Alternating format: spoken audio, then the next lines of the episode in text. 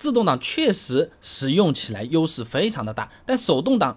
真的也是有死忠粉的，这就好比说，你就算现在电子产品再厉害，也不可能说是完全的把纸和笔淘汰干净，还是有人在用的。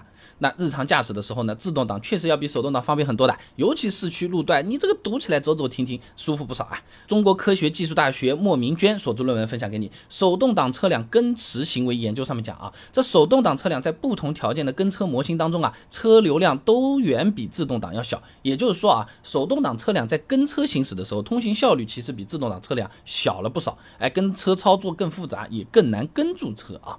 那不但如此啊，这频繁的换挡还容易使驾驶员呢感。感到疲劳，毕竟离合器踩起来也是不轻的啊。那陈向斌等人发表在《机电一体化》期刊上面的论文《汽车离合器踏板力的实验研究及优化》上面啊，他搭建了一套离合器系统实验台架啊。那最大踏板力就有一百四十五牛，这个力道啊和平时骑行自行车是差不多的。也就是说啊，你每踩一次离合器踏板，就相当于踩了一次自行车脚踏板啊。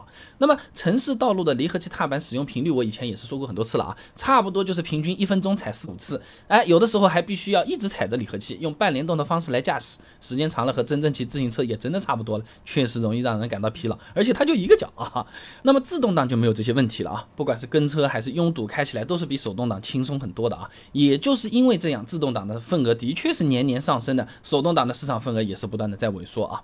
但是想要把手动挡淘汰干净，它倒是没有那么现实啊。哎，这个驾驶乐趣确实是比自动挡更强，真的是有不少死忠粉丝的啊。哎，重庆大学易雪峰所著论文《产品使用过程中的愉悦感，他是没有讲到过啊。这单一的使用动作可以给使用者带来愉悦感，而把基本的使用动作进行不同形式的组合，则可以让使用者感受更深层次的愉悦感。哎，这个就好比说啊，那，哎。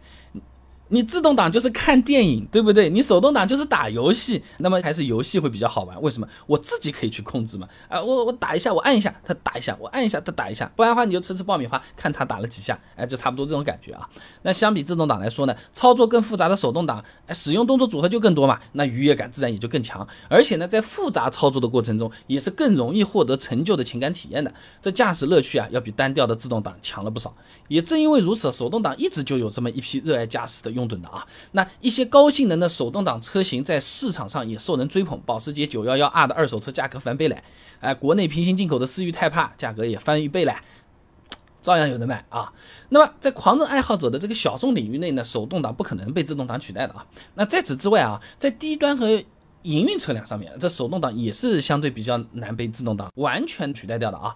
吉林大学理想所著论文《中国乘用车变速器行业现状发展趋势研究》里面给了个测算假设啊，这自动变速箱里面，AT 的单价一万，DCT 一万，CVT 八千，那几个不同的种类相差是不大的。手动挡三千，是不是一台变速箱自动的就抵过三台手动变速箱的钱了？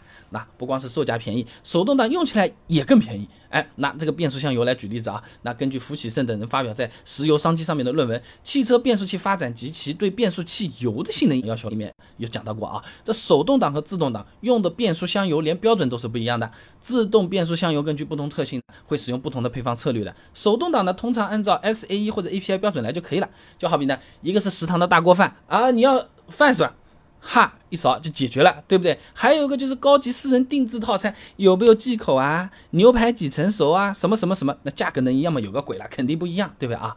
那汽车行业咨询公司威尔森曾经对手动挡和自动挡的使用成本进行过调查啊，结果显示呢，以每年行驶三万公里来算，手动挡车型比自动挡维修保养费平均要低三百块钱，折旧费低三百块钱，油费低一千四百块钱。哎，也就是如此啊，在经济实惠为主导的低端车型以及不少是需要考虑到营运成本的车上面啊，嗯，这个手动挡依然是有不错的竞争力的。总体来讲，手动挡在市场上呢，的确份额越来越小，被自动挡呢是不断的在取代，但把它取代淘汰干净不太可能啊，没有干净这一说啊。那。现在还有人骑马嘞，对不对？